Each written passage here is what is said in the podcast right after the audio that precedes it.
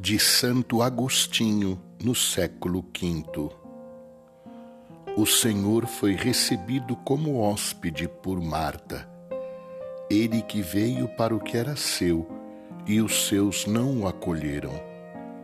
Que ninguém dentre vós ouse dizer: Felizes os que mereceram receber a Cristo em sua casa. Não te entristeças, não te lamentes por teres nascido num tempo em que já não podes ver o Senhor corporalmente.